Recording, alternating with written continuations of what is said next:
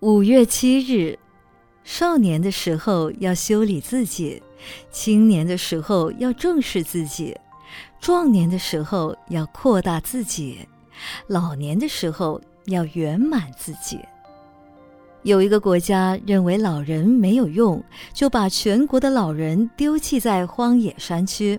有一天，外国使者带来一封外国国王的信函，全国上下没有人看得懂。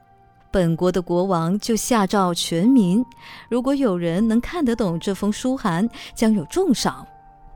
有一个大臣自请国王容他带着书函去访求高明，隔天果然就把信函的内容解说明白。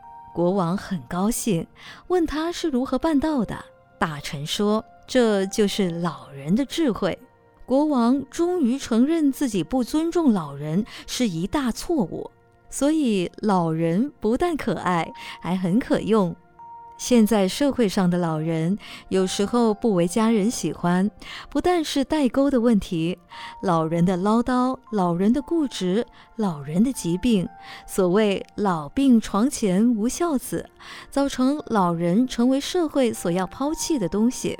但是，我们作为老人，要能够懂得享福。当有需要经验传授的时候，也要在青年晚辈欢喜你的情况之下，不要执着，不要一直执着过往的方法，让人觉得你太过固执，致使年轻人不喜欢你。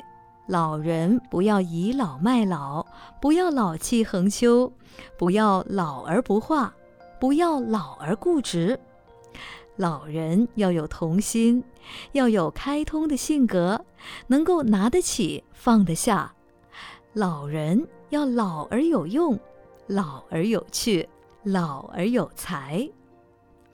文思修，老人要老而有用，老而有趣，老而有才。